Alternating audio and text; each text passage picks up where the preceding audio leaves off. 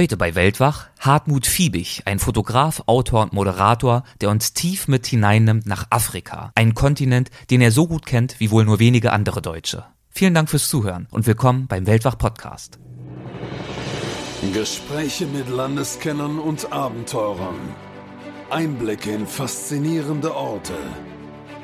Aufregende Geschichten von unterwegs. Das ist der Weltwach Podcast mit Erik Lorenz. Ein riesiger Rucksack voller Träume, voller Bilder, voller Motivation, weil wenn das Ziel Kapstadt nicht das Ein und Alles für dich ist, hast du keine Chance. Bei dem Banditenüberfall habe ich meine Navigationshilfen eingebüßt. Ich hatte keinen Kompass mehr. Äh, mein Fernglas war mir gestohlen worden. Das hat das Navigieren dann schon schwieriger gemacht das abgöttisch Schöne und das abgrundtief Grausame in Afrika liegt so nah oft beieinander, dass du gar nicht drum rumkommst, empathisch zu sein oder dir Gedanken zu machen, wie du vielleicht helfen könntest oder ja Mensch zu sein letztendlich. Und von daher bin ich wirklich von all meinen Afrika-Reisen auf irgendeine Art berührt zurückgekommen. Hartmut Fiebig ist für die gedächtnisstarken Stammhörer unter euch ein alter Bekannter. Er war bereits vor einem knappen Jahr in Folge 25 zu Gast. Damals hatten wir uns eigentlich getroffen, um über den Kontinent zu sprechen, in dem Hadi neben Europa und neben dem arabischen Raum seine dritte Heimat sieht, nämlich Afrika. Doch schon meine ersten Fragen nach dem Sinn des Reisens entfesselten Ausführungen, die ich weder aufhalten konnte noch aufhalten wollte. Das Gespräch nahm dann eine ganz andere Richtung als geplant, drehte sich eben weniger um Afrika sondern wurde zu einer spannenden Auseinandersetzung damit, was Reisen uns grundsätzlich geben können, was wir aus ihnen ziehen können.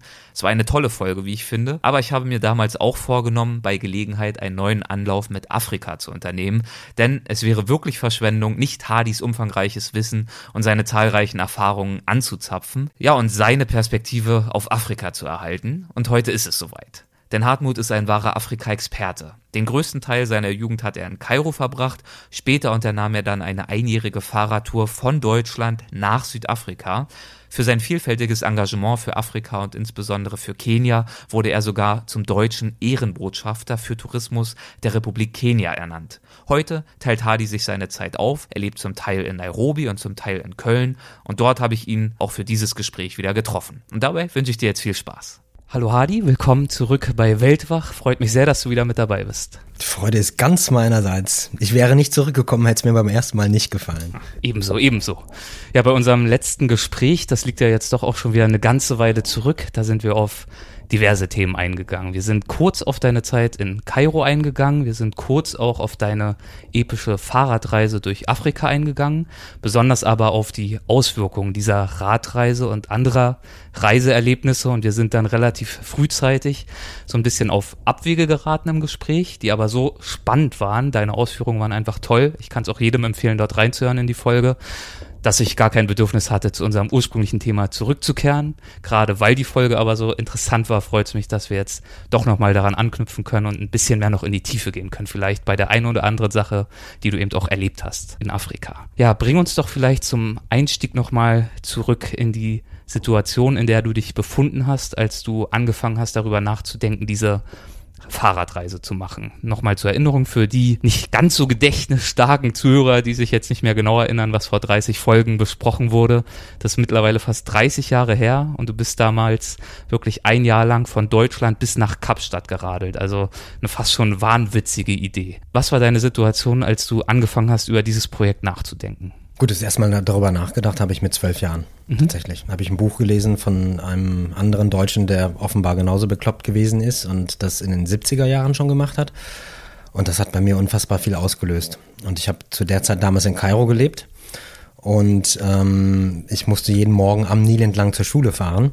Und da entstand dann so dieser Traum, hm, ich, also um genau zu sein, wenn ich ehrlich bin, ich habe eine Strafarbeit bekommen im Geografieunterricht und unsere Lehrerin hat uns dann immer eine Reise aufgetragen. Die konnten wir uns selber auswählen, immerhin, aber wir mussten dann auf dem Weg zu unserem Ziel die ganzen Länder beschreiben und so weiter. Und in dieser Strafarbeit in der Schule habe ich mir schon ausgemalt, wie das wäre, also von Kairo den Nil aufwärts bis zur Quelle des Niles nach Burundi zu radeln. Und das habe ich dann nachher in die Tat umgesetzt, meinen jungen Traum sozusagen. Und dann war klar, also wenn ich jetzt schon in Burundi bin, dann ist natürlich der Rest auch nur noch ein Fliegenschiss. Also wenn man sich das auf dem Globus anschaut, Sieht man auch ganz deutlich. Genau. Wir haben hier genau. einen ganz kleinen. Wir haben hier einen kleinen Wird Globus, jetzt schwer ne? zu erkennen. Also man kann das ja sehr gut sehen. Wenn man auf der Hälfte ist, geht's bis nach Kapstadt nur noch bergab. Ne? Also da rollt es von alleine, man braucht da nichts mehr tun. Und deswegen dachte ich, okay, das tue ich dann auch noch. Und ähm, es hat natürlich auch noch ein paar ernstere Gründe gegeben für mich, diese Reise zu unternehmen. Aber es war wirklich so, ich bin mit 16 dann nach Deutschland zurückgekommen aus Kairo. Und das war schon ein Kulturschock für mich. Also manches in Deutschland ist anders gewesen, also auch viel negativer eigentlich, als ich das so aus meinem Alltag aus Kairo kannte. Also mich hat zum Beispiel damals wahnsinnig gestört als Jugendlicher, dass, äh, so kam es mir zumindest vor, dass in Deutschland äh, also keine gute Stimmung herrscht, ohne dass die Leute so und so viel getrunken haben. Das kannte ich aus Kairo gar nicht. Oder ähm, diese Hektik, diese Ausrichtung auf das Materielle und so weiter, das war in Kairo irgendwie alles ein bisschen anders. Und da entstand dann für mich so ein bisschen der Traum oder die, die Idee, okay, ich würde gerne nochmal wegfahren und nachschauen, wie leben eigentlich andere Menschen und was kann ich mir da vielleicht irgendwie abgucken. Das war ein Grund. Aber ähm, was natürlich bei der Fahrradtour auch war, das ist auch wichtig, sonst kann man das gar nicht machen, dass mich natürlich dieser sportliche Aspekt gereizt hat, aus eigener Kraft von der eigenen Haustür wirklich loszufahren und nachzuschauen, wo hört die Straße auf, die hier vorbeiführt. Und es ist dann schon natürlich auch ein entsprechendes Erfolgserlebnis gewesen, wirklich mit wenig Geld und nur aus eigener Kraft dann diesen ganzen Kontinent zu durchqueren. Das war also wirklich auch ein wichtiger Punkt für mich auf dieser Reise. Mit welchen Schwierigkeiten hast du gerechnet, als du dich an die konkrete Planung begeben hast, an die Vorbereitung? Naja, es ist ja so, vor dem Losfahren malt man sich alles in den übelsten Farben aus. Das ist bei mir auch nicht anders. Ähm, gut, ich habe eine gewisse Naivität, die begreife ich in dem Zusammenhang als Geschenk, ne? dass man also auch gar nicht davon ausgeht, dass einem immer das Schlimmste passiert. Aber ich war es natürlich schon meiner Familie eigentlich auch verpflichtet, dass ich da mir ein paar Gedanken mache, was mir unterwegs so zustoßen könnte, um mich entsprechend vorzubereiten. Und dann hatte ich natürlich auch die Einstellung, okay, ich tue das, was ich tun kann und the rest up to God. Äh, oder welche Macht immer die Geschicke auf diesem Erdball vielleicht fügt und lenkt. Aber ich sollte schon meinen Teil dazu beitragen. Und dann ging es natürlich für mich schon in einem guten Teil darum, mich erstmal medizinisch fit zu machen. Das heißt, ich habe dann am Hafenkrankenhaus von Hamburg Medizinkurse gemacht. Das gab es damals noch für Schiffsoffiziere, weil die Schiffe teilweise monatelang auf See waren. Das heißt, es gab natürlich auch da Notfälle an Bord und da mussten diese Schiffsoffiziere dann notfalls eingreifen können und sogar eine Blinddarmoperation machen können. Und in der Theorie habe ich das dann auch wirklich gelernt. Das habe ich selber nicht gemacht, aber ich denke mit großem Vergnügen daran zurück, die praktischen Übungen dieses Medizinkurses bestanden dann darin, dass wir am Hafenkrankenhaus von St. Pauli, da fand auch dieser Kurs statt, am Wochenende dann die Besoffenen zusammenflicken durften, die irgendwelche Flaschen über den Schädel bekommen haben. Und mich hat dann schon die, die Grausamkeit der Ärzte erheitert, äh, wenn wir fragten, wie ohne, ohne irgendeine Narkose, man, die merken so oder so nichts, machen sie mal. Und dann durften wir da tatsächlich am lebenden Objekt dann irgendwelche Wunden nähen und ähm, ähnliches tun. Und das war natürlich schon wirklich eine tolle Schule. Es hat natürlich auch irgendwie dazu geführt, dass man, oder hat bei mir dazu geführt, dass ich ganz anders gelernt habe, eine Verantwortung für mich und meinen Körper zu übernehmen.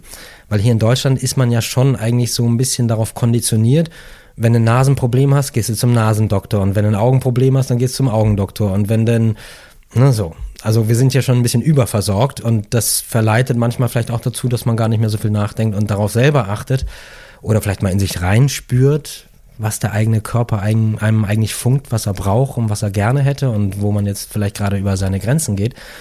Und von daher war das einfach wirklich eine tolle Schule, das erstmal alles zu lernen.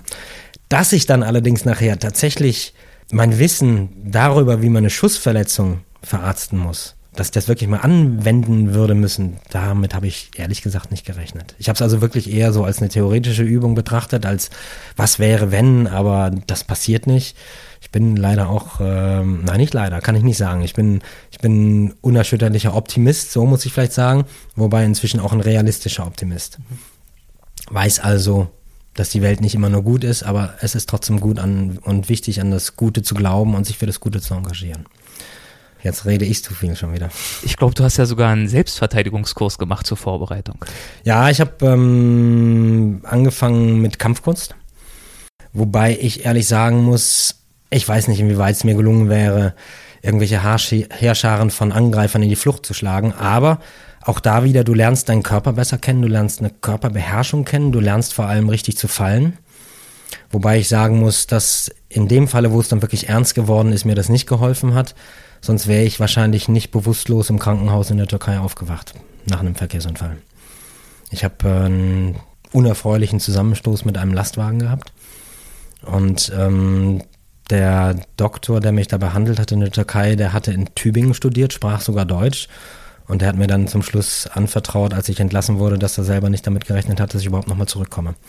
Es sah also ziemlich übel aus. Ich bin auf die linke Seite gefallen, hatte die ganzen Knie, alles war total zerschrammt und kaputt.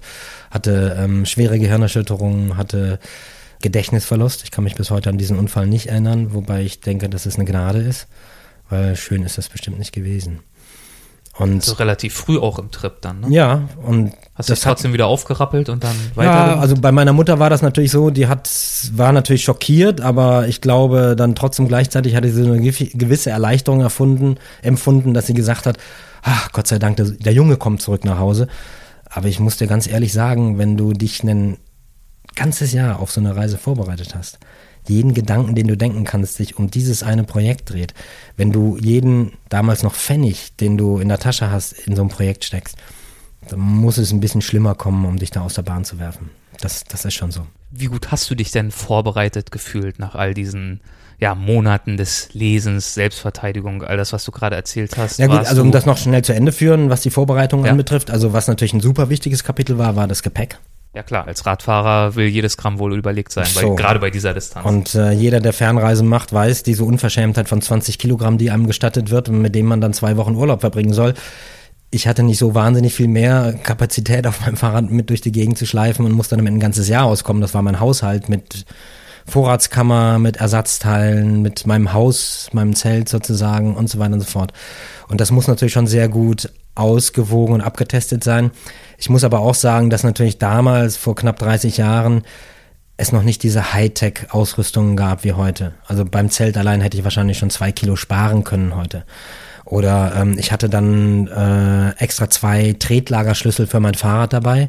Das war die Zeit, wo gerade wartungsfreie Tretlager eingeführt wurden. Ich habe den Braten aber nicht getraut und habe gesagt, ey, ist besser, ich kann da noch irgendwie dran und was machen und fummeln für den Fall. Habe dann aber wirklich zwei solche Metallschlüssel mit durch Afrika geschleppt, die jeweils ein Kilo gewogen haben oder so. Und von daher war das dann nachher trotzdem, ich schätze, mit voller Wasserzuladung von sieben Litern bin ich dann doch wahrscheinlich so auf um die 50 Kilogramm gekommen. Dann habe ich mich natürlich von den Sprachen her vorbereitet. Also Schulenglisch entmottet, Französisch entmottet, Arabisch habe ich dann noch gelernt. Ich bin ja in Kairo groß geworden und habe allerdings da, ehrlich gesagt, vor allem Fluchen gelernt bei mein, mit meinen Spielkameraden auf der Straße, klar. Das allerdings perfekt. Was schon einen erstaunlich großen Teil der arabischen Sprache ausmacht, muss ich dazu sagen.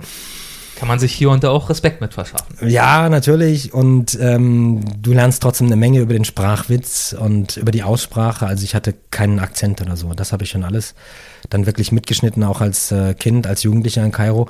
Und als ich dann später während meines Zivildienstes Arabisch studiert habe, habe ich gemerkt, wie viel ich unbewusst trotzdem mitgeschnitten hatte. Und deswegen fiel mir das ziemlich einfach, dann wirklich ein gutes Arabisch zu lernen.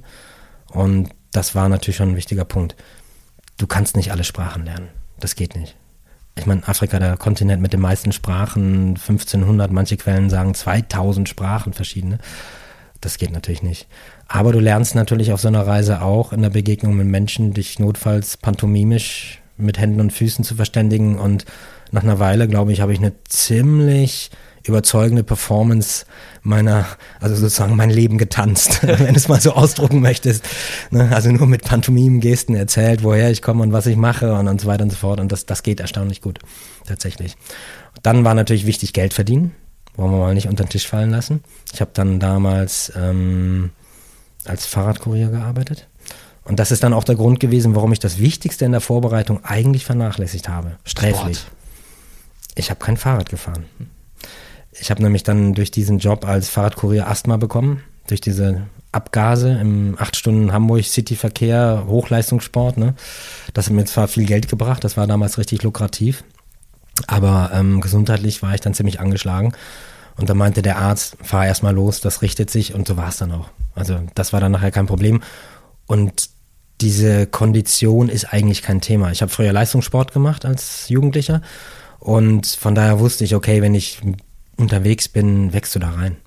Und ähm, letztendlich bist du ja der Einzige, der die Peitsche schwingt, wenn du alleine unterwegs bist. Du entscheidest, wie weit du fahren möchtest, wie weit du fahren kannst vielleicht und das kann man dann, glaube ich, schon ganz gut insgesamt einrichten.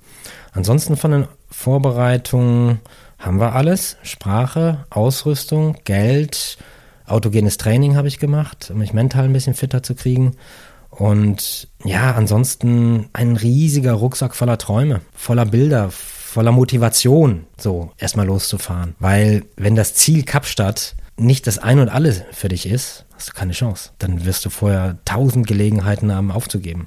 Weil natürlich habe ich unfassbar viel Schönes erlebt, aber es ist auch eine mordsmäßige Schinderei gewesen. Das äh, denke ich heute schon. Hat dir all diese Vorbereitung dann ein unerschütterliches Selbstbewusstsein verschafft oder hat sich trotzdem angefühlt wie eine Reise ins Unbekannte? Ja, so oder so. Aber ich würde mal sagen, das, was, wofür man am meisten Mut braucht, wenn du darauf anspielst mhm. vielleicht, ist eigentlich der Abreisetag. Wenn du deinen Eltern in die Augen schaust und sagst, tschüss, für ein Jahr, für immer, da brauchst du Mut für. Und wenn du dann unterwegs bist, dann läuft's eigentlich dann ist das, entwickelst du einen Reisealltag. Wobei ich muss das einschränken, wenn ich in mein Tagebuch gucke. Erster Abend, Campen bei Allgäu. Ich hatte Knieschmerzen wie Sau. Mein Arsch tat mir weh. Und ich habe nur gesagt, ey, ich schaff das nie nach Kapstadt so, ja. Also ähm, das Wie lange war dauert so, im Tagebuch, bis äh, die Schilderungen sich auf was anderes fokussieren als die Schmerzen und das Leiden? Nein, das war nie alles ich habe immer viel Platz äh, dafür verwendet, auch die schönen Erlebnisse zu beschreiben. Ich habe wirklich auch jeden Tag genau beschrieben, was passiert ist, wie viel Plattfüße ich hatte. Das ist irgendwann abgebrochen, weil es wurde zu öd. Es waren einfach zu viele Plattfüße. Aber ähm, nee, das habe ich wirklich sehr gewissenhaft gemacht. Auch die Edmale, wie viele Kilometer und und all diese Geschichten. Und ich kann einfach nur mir selber danken, dass ich diesen Biss gehabt habe, auch da so eine Disziplin zu entwickeln. Weil ich hätte mein Buch niemals schreiben können, hätte ich nachher nicht dieses Tagebuch gehabt. Es ist ja so, das musst du dir so vorstellen, dass du natürlich nicht alles aufschreiben kannst, was du an Eindrücken, an Impressionen in dich aufsaugst. Aber wenn du das nachher liest, was du aufgeschrieben hast, da hängt dann in deinem Bewusstsein so viel dran, was alles wieder zurückkommt. Ähm, nur wenn du diese Zeilen liest, die du damals geschrieben hast, das fand ich einen sehr erstaunlichen Effekt.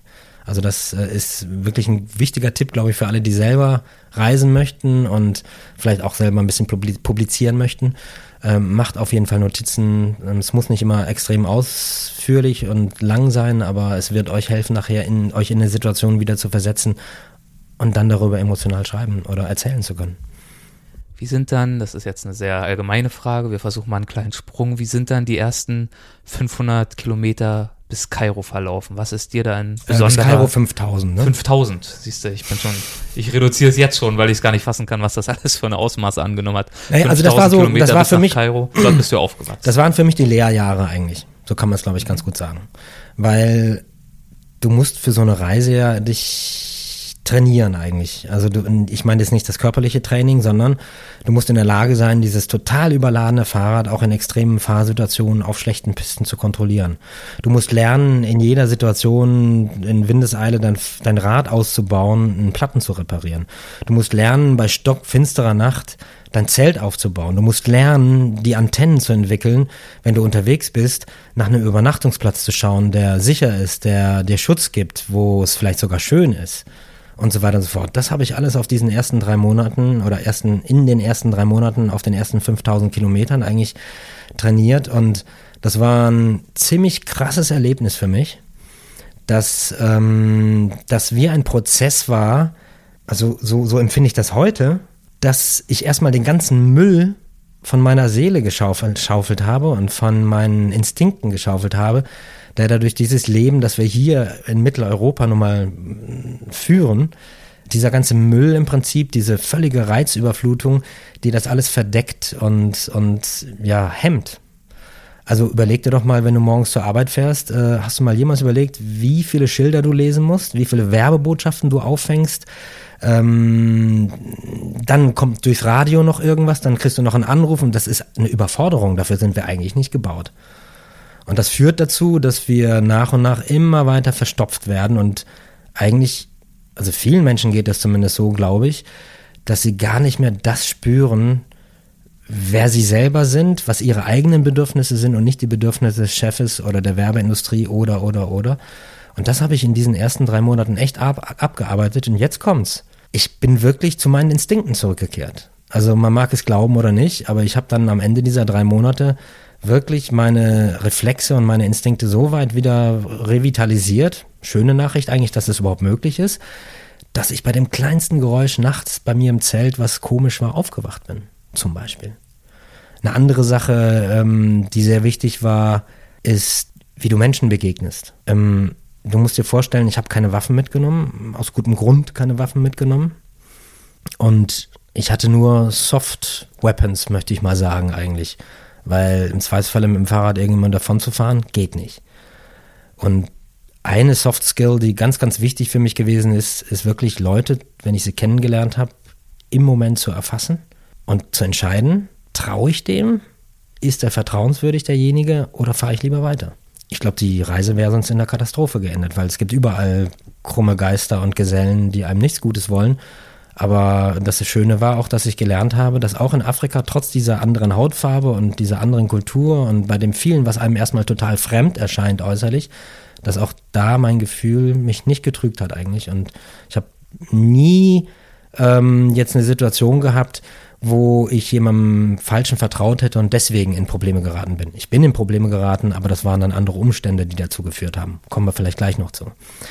Ähm, vielleicht um das noch ganz kurz zu Ende zu führen, mit diesen Soft Skills, die wichtig sind einfach. Ich muss mich also auf ganz andere Sachen berufen, um sicher zu sein, um, um mich zu schützen, um dafür zu sorgen, dass ich durchkomme. Und das ist zum Beispiel ein Lachen. Wenn man lachen kann, ein Lachen wird in jeder Kultur verstanden und ist erstmal, äh, führt dazu, dass eine Situation sich entspannt. Kinder. Wenn du mit Kindern gut kannst, werden dich die Eltern der Kinder lieben. Als Sportsmann in jeder Kultur gibt es dafür eine Bewunderung. Daran appellierst du. Die Gitarre, die ich dabei hatte, gerade in Afrika, wo Musik so was Wichtiges ist. Du wirst nicht glauben, wie oft die Leute mich letztendlich dann auch nach zig Monaten genervt haben. Ich soll doch unbedingt irgendwas auf meiner Gitarre spielen. Und es hat dann überhaupt keine Rolle gespielt, ob ich da an der blauen Donau oder Let It Be von den Beatles oder so gespielt habe das hat die Leute für mich eingenommen und die sind total mitgegangen. Wir haben uns verbunden und das geht schon bei den kleinsten Kindern in Afrika, die zwei, drei Jahre, sie können gerade laufen, aber tanzen, das können sie auf jeden Fall schon. Und das waren so Sachen, die ähm, dafür dann eigentlich gesorgt, oh, das war mein Schutzpanzer, ein sehr weicher Schutzpanzer, aber ich glaube einer, der wirklich funktioniert hat. Ich glaube, davon profitierst du heute wahrscheinlich noch. Wie meinst du das? Von diesen Fähigkeiten, auf Menschen zuzugehen, Menschen schnell einschätzen zu können dich in sie hineinzufühlen. Also ich sag mal, es wäre traurig, es wäre traurig, ja, es wäre traurig, wenn ich diese Fähigkeiten nicht hätte weiterentwickeln können. Genau. Also ich hoffe, ich bin da nicht schlechter geworden.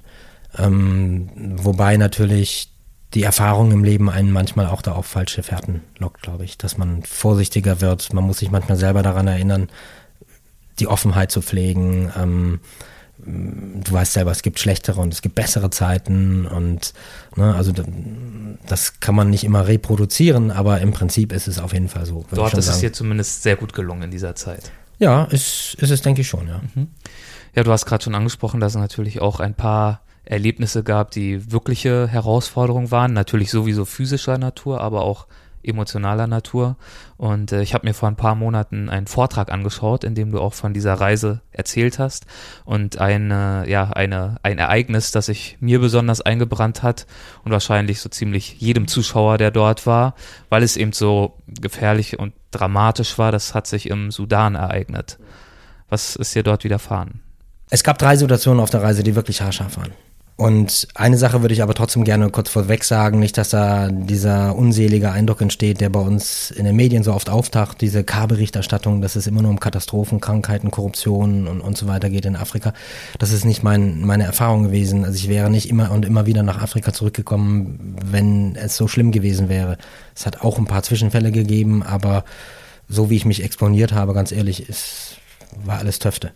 Und ähm, von den, von den Katastrophen, die ich erlebt habe, war einer, einerseits dieser Unfall.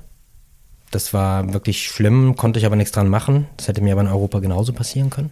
Ich glaube, wie gesagt, eine Radtour durch Europa wäre wahrscheinlich sogar deswegen gefährlicher gewesen als durch Afrika, wegen dieses wahnwitzigen Verkehrs hier.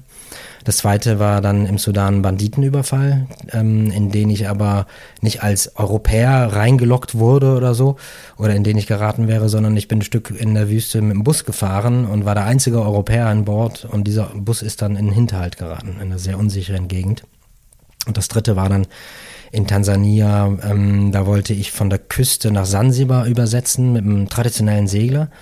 Und wir sind nachts in einen Horrorsturm gekommen, wirklich. Das Boot war völlig überladen. Und wir haben alle nicht damit gerechnet, dass wir das überleben werden, wirklich. Wir haben um unser Leben gekämpft nachts auf diesem Holzboot äh, gegen die Wellen, gegen den Regen, dieses Holzboot, was sich voller Wasser gesogen hat. Dann ist uns das Segel gerissen, dann ist der Außenbordmotor ausgefallen, den wir noch hatten. Und es war, es war wirklich ein Horror. Und sind dann stundenlang abgetrieben und sind dann irgendwann da rausgekommen. Aber ähm, pff, ganz ehrlich, das war nicht lustig. Ähm, es mag noch ein paar andere Situationen gegeben haben, wo es vielleicht gefährlich gewesen ist und ich habe das gar nicht realisiert. Mit Wildtieren. Ich habe sicherlich nicht jeden Löwen vom Fahrrad aus gesehen, an dem ich vorbeigefahren bin. Das glaube ich nicht. Zwei habe ich gesehen. Das eine Mal lagen sie äh, ganz gemütlich in Ruanda unterm Baum und haben ihren Mittagsschlaf gehalten. Das andere Mal war ich vor der Sü südafrikanischen Grenze im Lowfeld und war irgendwo im Busch 80 Kilometer vom nächsten Dorf entfernt und hatte dann Löwen vom Zelt, was auch nicht schön war, weil ich wusste, die nächsten Menschen sind eben ewig weit weg. Aber das kam jetzt nicht, hat sich nicht weiter zugespitzt und naja, also von daher kann ich nicht sagen, dass ich jetzt da in Lebensgefahr unmittelbar gesteckt hätte. Bist du denn mit diesem Erlebnis im Sudan, mit diesem Überfall als 23-Jähriger fertig geworden? Das 21-Jähriger. 21, das muss ja wirklich schwer zu verkraften gewesen sein. Ich stelle mir das sehr anspruchsvoll vor, dann weiterzureisen und auch irgendwann die Leichtigkeit wiederzufinden. Also ich glaube, ich bin oder ich habe genau wie alle anderen Mitreisenden in diesem Bus, diese sudanesischen Mitreisenden von mir total unter Schock gestanden. Ganz normal. Es gab, es gab ja auch Opfer bei diesem Überfall. Es gab Opfer, Tote und Verletzte. Da konnte ich dann mein Wissen über Schussverletzungen anwenden, weil ich war der Einzige, der da offenbar in irgendeiner Art gewisse Vorkenntnisse hatte. Und ähm, das war schon krass für mich auch dann, die Leute, die alle nur da rumstanden und schrei, schrien und sagen, oh, die Armen, Gott sei ihnen gnädig und so weiter und so fort. Aber musste irgendwas tun, die verbluteten da. Und ähm, dann habe ich halt versucht, unter all dem Schock noch mein Wissen rauszukramen, was habe ich gelernt über Schussverletzungen. Und es geht mir bis heute noch nach, wenn ich in Vorträgen von dieser Situation erzähle, dass ich auch wieder an den Rand der Tränen komme, wenn ich daran denke, dass ein gleichaltriger Sudanese, der zweimal schwer in der Schulter getroffen war, ähm, letztendlich verblutet ist und ich ihm nicht hab helfen können, weil ich diese Druckverbände nicht richtig auf die Schulter äh, angebracht bekommen habe und ich mir schon irgendwie Vorwürfe mache, was wäre, wenn ich besser aufgepasst hätte oder ich hätte den Trick gekannt, wie man das richtig zu machen hat. Ähm, das ist schon harter Tobak. Dieses Blut und, und, und all diese Geschichten.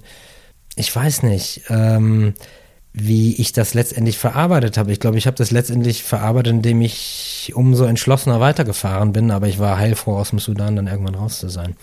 Und das ist ja noch nicht alles an der Geschichte. Ich bin dann nachher in den Bus zurückgekommen. Es waren zehn Fahrzeuge. Die ersten drei Fahrzeuge sind in diesen Hinterhalt geraten. Ich saß im zweiten Fahrzeug. Wir sind bei Anfang der Schießerei aus den Fahrzeugen raus, also wir im zweiten Bus zumindest, und dann ging wirklich die Kugel über unseren Kopf. Und dann kam ich nachher zum Bus zurück und ähm, habe dann gemerkt, okay, als ich aus dem Bus raus bin, mein Sitzplatz war in der hintersten Sitzreihe, habe ich meine Gitarre auf den Sitz gestellt und die lag auf dem Boden und dann war in, in der Höhe meines Kopfes wirklich eine Kugel eingeschlagen. Die Gitarre gibt's auch noch, ich kann das also beweisen, dass es wirklich so war. Aber in dem Moment ist mir schwarz vor Augen geworden, weil mir so klar wurde, hey, es war wirklich zwei Minuten. Hätte ich zwei Minuten später noch auf meinem Sitz gesessen, dann wäre ich nicht mehr. Und das war wie ein zweiter Geburtstag. Was mir sicherlich geholfen hat, das Ganze auch zu verarbeiten, glaube ich, ist die Herzlichkeit der Leute gewesen, die mich dann aufgefangen haben, bei denen ich zu Gast war. Ich bin dann bei einer Familie zu Gast gewesen, die auch in diesem Bus gesessen haben. Und das war, glaube ich, schon auch eine Hilfe. Aber äh, was vielleicht auch eine Hilfe war, es wurde danach nur noch schlimmer. hatte ich überhaupt keine Zeit mehr, an diesen Überfall zu denken. Schlimmer war das natürlich für meine Eltern. Ne? Das ähm, muss man auch sagen, weil unglücklicherweise haben die Dia-Filme mit den Beschreibungen dieses Banditenüberfalls meine Eltern erreicht, bevor ich sie erreichen konnte. Also das war ja noch in diesen analogen Zeiten, ne? kann man sich heute gar nicht mehr vorstellen. Also nichts hier mit äh, Internetübertragung oder Speicherung von Daten oder sonstigen. Ich habe also wirklich äh, für alle Dia-Filme einfach einen Entwicklungsbeutel dabei gehabt, hatte den schon fertig frankiert und adressiert. Und wenn ich irgendjemanden getroffen habe, der bald nach Hause fliegt nach Deutschland, also sprich in zwei oder in fünf oder in sechs Wochen spielte keine Rolle, ähm, dann habe ich ihn, den Leuten die mitgegeben. Und habe dann aber immer eine kleine Beschreibung beigelegt, was da drauf ist, weil meine Eltern freundlicherweise die dann entwickelt haben und gerahmt haben und so weiter. Und die wollten natürlich auf die Art und Weise auch an meiner Reise teilnehmen. Und dann stell dir das mal vor, dann kriegen den Film, ey, Banditenüberfall, Toter, mit dieser Beschreibung. Und dann sind die umgefallen und dann haben sie sich aber irgendwann gesagt, ey, Moment, Moment, Moment. Wenn er diese Beschreibung noch hat schreiben können, dann muss er noch leben. Aber meine Mutter hat in diesem einen Jahr echt graue Haare bekommen, buchstäblich graue Haare bekommen. Ich habe der, glaube ich, ganz schön was angetan. Gut, mit der Sensibilität eines 21-Jährigen sieht man das ein bisschen anders. Heute äh, versuche ich meiner Mutter ab und zu nochmal einen extra Drücker zu geben, dass sie das alles so, so resolut dann letztendlich doch auch mitgemacht hat und dass sie mich trotzdem unterstützt haben, moralisch aus der Entfernung. Es folgte dann Zentralafrika, glaube ich. Und ja, das war das mich, Härteste eigentlich. Ja, soweit ich mich erinnere, hast du gesagt, also das physisch wahrscheinlich war das wirklich mit Abstand das Härteste. Ja, psychisch auch. Psychisch, warum? Ja, ich glaube einerseits tatsächlich die Nachbeben. Ich glaube die Nachbeben von diesem Überfall, das hat mich natürlich extrem verunsichert. Ne? Bis dahin, okay, der Unfall war natürlich jetzt auch noch nicht von schlechten Eltern, war auch nicht von schlechten Eltern.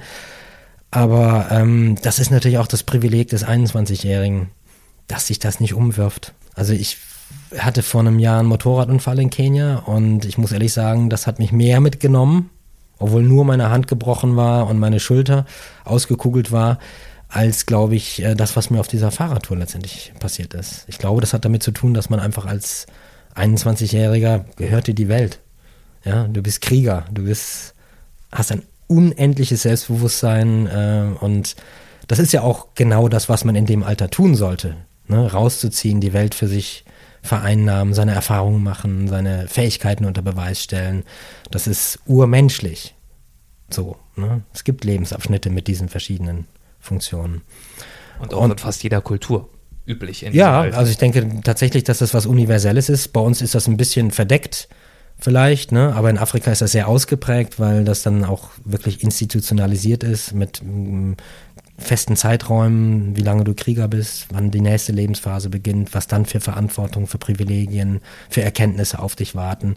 Das finde ich sehr elegant und sehr, hat mir sehr viel gegeben und hat mich sehr viel weitergebracht, auch mit mir selber irgendwie anders zu Potte zu kommen und äh, zu verstehen, wie mein Leben vielleicht auch geordnet ist äh, zeitlich.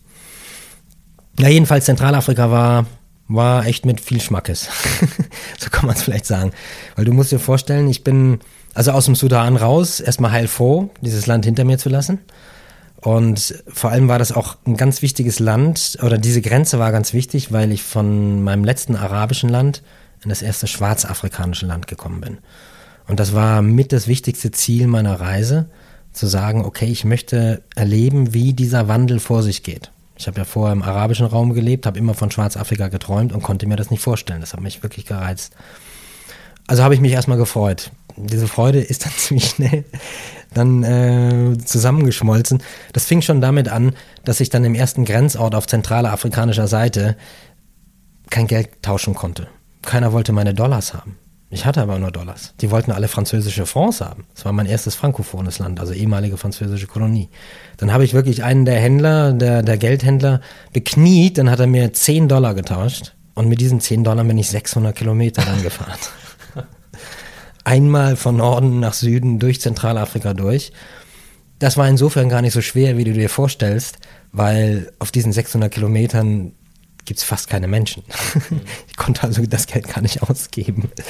Und ähm, bringt dann natürlich andere Herausforderungen mit sich, weil wo es keine Menschen gibt, wo kriegst du Essen her, wo kriegst du Wasser her und so weiter und so fort. Und das ist tatsächlich das einzige Mal auf der Reise gewesen, wo ich richtig Hunger hatte, wo ich richtig, ja, fertig war. Ich hätte aufgegeben. Da hätte ich wirklich aufgegeben, weil am dritten Tag in Zentralafrika ich Löwenspuren dann auch noch gesehen habe, die über den Weg liefen. Und das war wirklich hundseinsam. Ich bin nur auf Fußfaden 600 Kilometer durch den Busch gefahren. Das war wirklich ein krasser Film. Und dann habe ich halt immer schon gehört, wie Wildtiere vor mir flüchten, irgendein Krachen von Zweigen und dann diese Löwenspuren, ey. Ich sag dir, das war dann auch für mich ein bisschen viel und ich habe mir so gedacht, oh shit, ey, Fiebig, warum sitzt du nicht zu Hause auf dem Sofa und guckst Sportschau? Das ist doch auch Sport. So, so. Und ähm, dann war auch so, was mich so verunsichert hat, bei dem Banditenüberfall habe ich meine Navigationshilfen eingebüßt. Ich hatte keinen Kompass mehr. Äh, mein Fernglas war mir gestohlen worden. Das hat das Navigieren dann schon schwieriger gemacht. Und dann habe ich zum Glück zu dem Zeitpunkt natürlich schon sehr gute Instinkte gehabt und habe dann wirklich nur nach Gefühl navigiert. Also Spuren lesen, zu gucken, welcher Weg ist jetzt der ausgetretenere. Wenn ich Glück hatte, ist dann der falsche Weg, den ich dann genommen habe, ist dann nach ein paar hundert Metern an ein Wasserloch gekommen. Dann wusste ich, okay, du musst umdrehen, der andere Weg ist es gewesen. Aber das ist echt ein Problem, wenn du nur alle zwei Tage irgendjemanden findest, mit dem du dich vielleicht noch nicht mal unterhalten kannst oder der so viel Schiss vor dir hat, weil er noch keinen Weißen gesehen hat, dass er vor dir wegläuft. Das waren schon ähm, krasse Erlebnisse. Und dann eben dieser Hunger. Und vor allem, wir hatten kurz nach Weihnachten, dieser Banditenüberfall ist am Neujahrsmorgen passiert, 1989. Was für ein schöner Beginn des Jahres, des Neuen.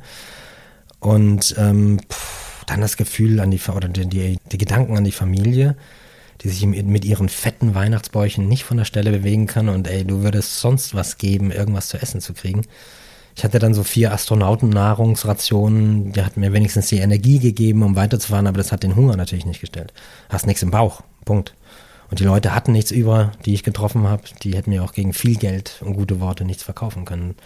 Also das war schon eine krasse Nummer, wo ich mich dann auch so gefragt habe, hey, macht das Sinn? Ist das überhaupt noch korrekt, dass ich hier als Tourist sozusagen mit dem Fahrrad unterwegs bin? Einzige Trost, ich hatte wie gesagt genauso Hunger wie die Leute und dann Hast dann aber auch schließlich Hilfe gefunden? Ja, irgendwann ähm, kommt man ja dann, wenn man weiter Richtung Süden fährt, äh, in Richtung tropische Regenwälder. Das heißt also Du hast erst die Wüste im Sudan, dann fährt man durch den Sahel, Sahel müsste man auf Arabisch eigentlich sagen, Sahelzone. Das ist die Küste der Wüste. Sahel heißt auf Arabisch Küste. Also Küste des Sandmeeres sozusagen. So wäre es eigentlich korrekt sinngemäß übersetzt.